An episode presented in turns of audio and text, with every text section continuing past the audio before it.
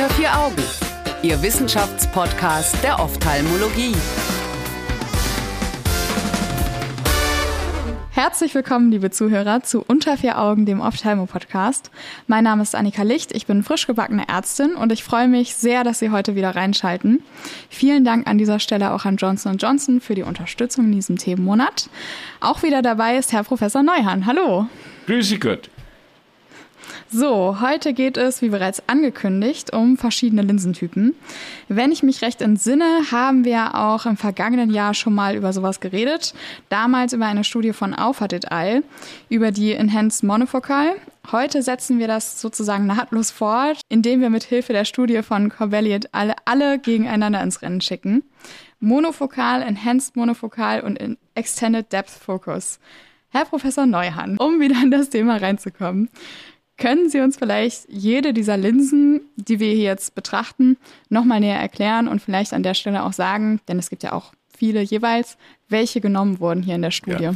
Also, äh, weil Sie sagen, wir schicken alle Linsen ins Rennen, also da gibt es äh, mittlerweile 27.500 verschiedene, also nicht ganz, aber okay, fast. Okay. Äh, aber äh, Sie, hier ins Rennen hat die Studie drei Linsen geschickt. Das eine ist die ganz normale Technis monofokale Linse ja. mit der negativen asphärischen, also mit der negativen Asphärenkorrektur mhm. äh, als reine Monofokallinse.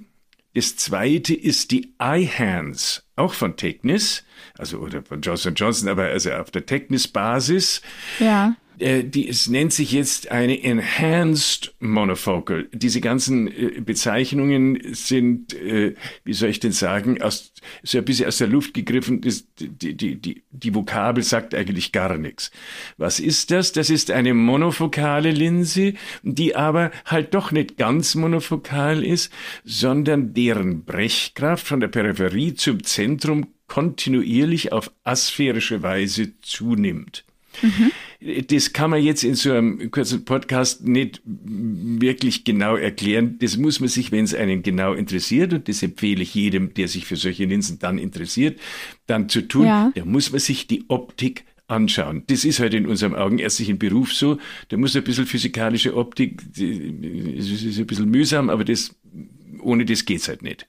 Also, da geht's auch mit Beugung und nicht mit Brechung bei der nein, Linse, ne? Nein, nein, da geht es um Brechung. Ja? Okay. Bei dir. Bei dir. Falsch verstanden. Ja, bei dir. Ich gucke mir das dann nochmal genauer an. Äh, ja. Und die dritte ist die sogenannte Symphony. Die gibt schon länger. Ja. Die iHands ist relativ neu. Die Symphony gibt schon länger. Das war eigentlich mhm. die erste EDOF, Enhanced Depth of Focus Linse.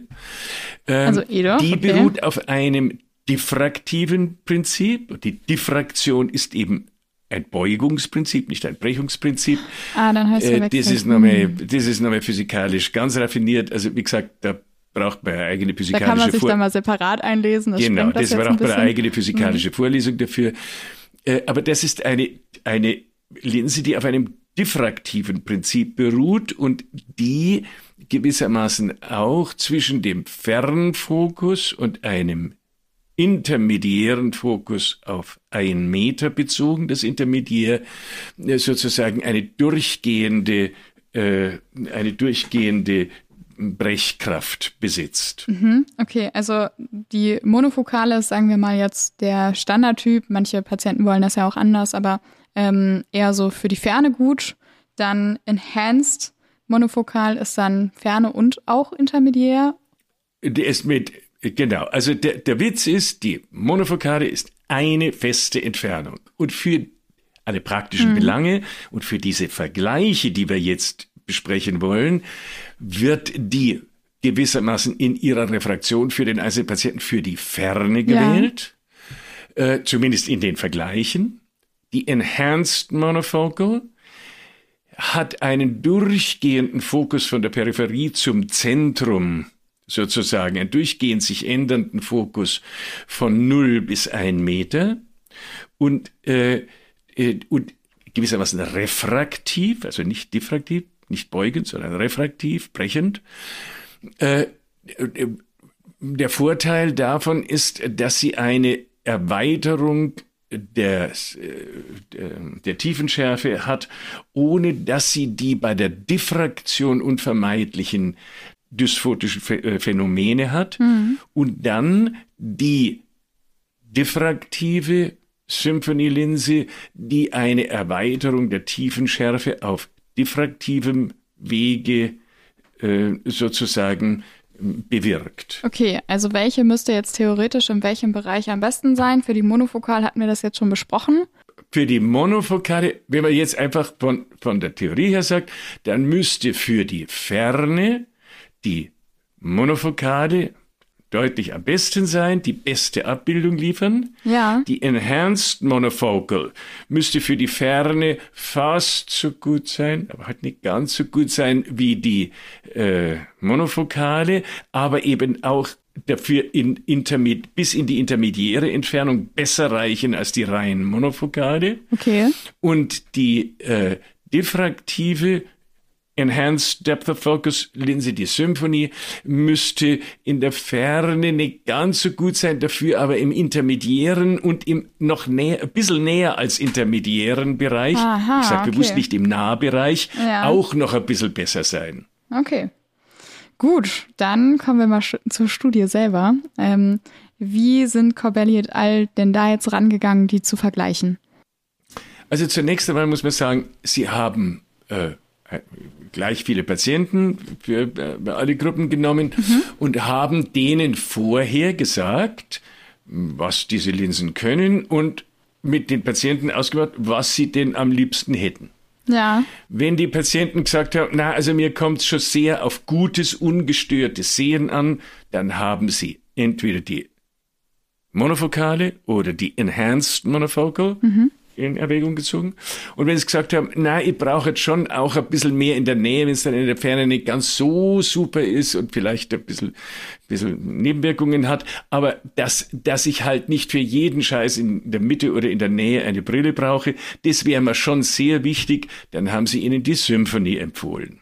Und dann haben die es auch tatsächlich hingekriegt, dass sich gleich viele Patienten für alles entscheiden haben, sie haben einfach die Patienten gefragt, was sie wollen. Also insofern ist schon einmal, äh, wie soll ich denn sagen, jetzt nicht doppelblind randomisiert, äh, rückwärts gefesselt, äh, kopfstehend und so weiter äh, zufällig verteilt. Okay, ja, na gut. Hm. Aber, auf, aber das kann man auch nicht vernünftigerweise ja, machen. Man muss schon die Leute fragen. Also das sind ja, das sind ja nicht Studienobjekte und Versuchskaninchen, das sind ja richtige Menschen, auf jeden Fall. die was sehen wollen. So, äh, insofern ist an dem Studiendesign jetzt einmal äh, äh, primär nichts auszusetzen. Man muss nur wissen, das ist, da ist eine gewisse Vorauswahl getroffen. Das muss man wissen dabei. Ja, ja. Das ist jetzt nicht, das, das macht es jetzt nicht wertloser, wenn man das im Hinterkopf hat bei der Bewertung der Ergebnisse. Entscheidet sich da ein bestimmtes Klientel für eine bestimmte? Bei all diesen Linsen gibt es ein Grundprinzip. Alles, was du mehr an Tiefenschärfe haben willst, kostet was. Mhm. Und ich sage meinen Patienten immer, und ich meine jetzt nicht in Euro, sondern in Abbildungsqualität. Ja. ja. Das ist ja dann, weil es dann immer zahlen müssen, die Leute. So, ähm, die, die eierlegende Wollmilchsau in allen Entfernungen, ohne Brille, perfekte optische Qualität gibt's halt nicht. Mhm. So.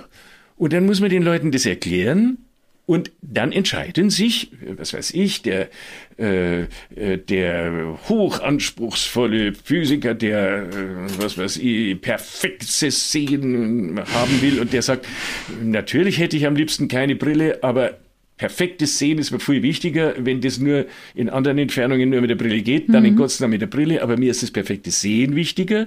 Das ist das eine Klientel. Ja. Und die anderen, die sagen, ja, wenn es nicht ganz so perfekt ist, ich meine, ich muss schon gescheit sehen, aber wenn es nicht ganz so perfekt ist, Hauptsache, ich brauche keine Brille. Okay. Das ist ein anderes Klientel. Mhm. Der eine sagt, Hauptsache, es ist perfekt, in Gottes Namen soweit nötig mit der Brille. Mhm. Und die andere Klientel, oder, ne, mit Übergängen, fließenden Übergängen, sagt dann, ja, wenn es nicht ganz so perfekt ist, solange ich alles sich, was ich brauche, Hauptsache keine Brille. Ist ja völlig andere Klientel. Okay. Ja? Ähm, wo wir gerade dabei sind, es kostet was. Ähm, ein wichtiges Argument für viele Patienten, sich ja für die monofokale, einfache Linse zu entscheiden, ist, dass die Kasse das übernimmt und die anderen nicht übernommen werden oder nur zum Teil übernommen werden. Wie war das denn jetzt bei der Studie? Waren die Patienten dann immer gezwungen, auch zuzuzahlen? Die haben nichts extra zahlen okay. müssen. Okay. Nein, die haben nichts extra zahlen müssen. Das ist im Übrigen, das ist ein guter Punkt, den Sie da ansprechen. Das ist im Übrigen so etwas, was man jetzt unter praktischen Gesichtspunkten immer wieder zumindest im Hinterkopf haben will, Ja. äh, haben muss, wenn man so Studien liest und dann eigene Patienten berät. Es ist etwas anderes, ob Patienten an so einer Studie teilnehmen, wenn man ihnen das alles erklärt, die dafür nichts zahlen müssen. Und es ist etwas anderes, wenn ein Patient für eine spezielle Linse dann was zahlen muss, dann will er, und nicht zuletzt der deutsche Patient, wenn ich das mal ein wenig Ja, augenzwinkern okay. sagen darf, dann will er was haben für sein Geld Ja, ja. äh, sodass man die Ergebnisse und auch die Zufriedenheitsergebnisse dieser Studien nicht eins zu eins als Maßstab dafür setzen darf, wie die eigenen Patienten dann damit zufrieden sein werden. Hm, okay, dann leiten wir mal über zu den Ergebnissen. Was kam denn raus?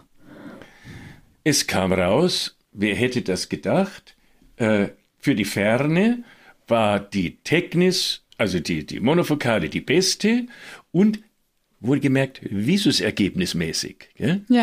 äh, die Enhanced Monofocal praktisch gleich gut. Äh, die äh, Symphony war für die Ferne nicht ganz so gut.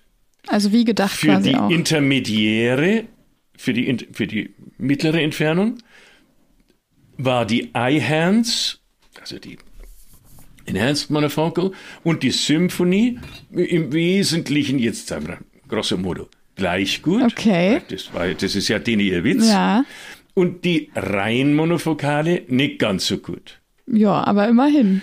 Und für die, ja, aber so, und für die nähere Nähe war die Symphonie am besten, die äh, iHands am deutlich zweitbesten und die äh, Monofokale am schlechtesten. Naja, wer hätte, wer hätte das gedacht? Das ist so, so ist die Optik. So, Ja. das, das, das hätte man sich denken können, aber es ist nett, wenn es dann auch rauskommt. Ne? Ähm, wenn wir allerdings die Studienergebnisse eigentlich genauso erwartet hätten, Herr Professor Neuhan, was können wir denn dann trotzdem daraus mitnehmen? Weil, äh, also irgendwie werden solche Studien ja immer und immer wieder gemacht. Aus den Studien mitnehmen können wir die groben Parameter, nämlich anguläre Sehschärfe unter standardisierten Bedingungen gemessen, sind so und so.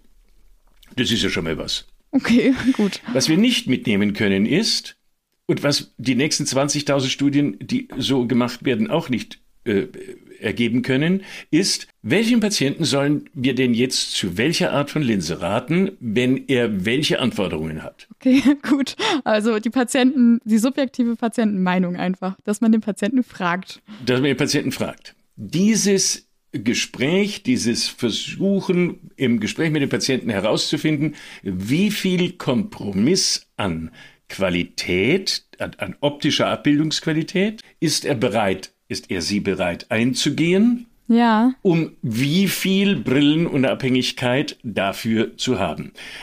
Mit anderen Worten, wie wichtig ist dir auf der einen Seite optimale Bildqualität und wie wichtig ist dir auf der anderen Seite Brillenfreiheit und du musst wissen, Der ewige dass, Zwiespalt. Äh, äh, du, und du musst wissen, dass je mehr du auf eine Seite neigst, umso mehr verlierst du auf der anderen. Und kann man das simulieren? Das wäre das Eigentliche. Das Einzige, was man simulieren kann in diesem Bereich, ist die Option der Monovision. Das ist ein Klassiker. Und das machen wir Okay. deshalb bei all diesen Patienten, die sagen, kann man da nicht was machen, wo man keine Brillen mehr braucht. Dann erklären wir das den Leuten und dann sagen wir als erstes, empfehlen wir denen, lassen Sie uns Monovision in unterschiedlichen Ausmaßen simulieren. Denn da Also ein Auge so, das andere Auge so quasi. Genau, und sonst kann man mit der Kontaktlinse ja äh, über beliebig kurze oder lange Zeit simulieren. Hat der Patient, unsere Verfahrensweise ist, hat der Patient mit einer äh, Monovision das Gefühl und sagt, ja, das ist doch wunderbar, äh, da, da, da, da, da habe ich ja das, was ich will, dann werden wir ihm immer raten, sich nicht weiter mit den äh, optischen Optionen zu beschäftigen, sondern das zu wählen. Sagt der Patient, na entschuldigen Sie vielmals, das geht zwar, aber mit den zwei unterschiedlichen Augen komme ich überhaupt nicht zurecht, ja, da bin ich total ja. besoffen. Oh nein. Dann, dann geht es überhaupt erst in das Gespräch mit diesen unterschiedlichen Optiken. Okay. Mein Vorschlag wäre oder mein Wunsch wäre, dass die Firmen, alle, die so eine Optik anbieten, das auch als Kontaktlinse anbieten können, das sodass spannend. ich das bei ja. meinen Patienten entsprechend simulieren könnte. Okay. Denn was der Arzt nicht kann und kein Mensch kann, ist mit Worten einen Seeeindruck schildern, so dass der Patient hinterher weiß, wie er das subjektiv empfinden würde. Hm. Und es geht umso weniger, als der, der es schildert, nämlich der Arzt, diesen Seeeindruck aus eigener Erfahrung gar nicht kennt. Stimmt. Äh, das ist eine unüberwindbare Grenze, sozusagen, die dazu führt, dass es halt dann doch immer wieder, ja, wie soll ich das sagen, unzufriedene Patienten gibt, weil sie was anderes aus der Schilderung erwartet haben, als das, was sie dann selbst sehen. Was es auch noch gibt, und das finde ich ganz wichtig, ist ein, auch wenn es drum viel Geld kostet, ist ein Simulator. Das Ding nennt sich SimVis. Aha, okay. Das ist ein Ding, was man sich auf den Kopf setzen kann. SimVis. Und da kann man dann unterschiedliche Linsenoptiken sozusagen per Fernsteuerung einschalten und da können die Patienten das auch simulieren. Aber in irgendeiner Weise das Simulieren wäre die eigentliche, ja, wie soll ich das sagen, vernünftigste Lösung, um die Patienten so zu beraten, dass am Schluss der Anteil derjenigen, die, wenn sie sich dann für was entschieden haben, damit schrecklich unzufrieden sind, weil sie das so nicht erwartet haben, am geringstmöglichen ist. Okay. Null gibt's heute in der Medizin nicht. Vielen herzlichen Dank, Herr Professor Neuhan. Liebe ZuhörerInnen, ich hoffe, wir konnten Ihnen auch in dieser Woche wieder was mitgeben für die Patientenberatung und auch fürs Verständnis. Danke, dass Sie zugehört haben. Danke auch an Johnson Johnson für die Unterstützung in diesem Themenmonat. Alle Studien finden Sie zum Nachlesen wie immer auf unserer Homepage unter vieraugen.org. In der nächsten Woche sprechen wir dann über Sinn oder Unsinn von blaulichtfiltrierenden Linsen. Bis dahin wünsche ich Ihnen eine gute Zeit. Unter vier Augen. Eine Produktion der CareCom GmbH unter der Leitung von Prof. Dr. Alireza Mirshahi und Tobias Kesting.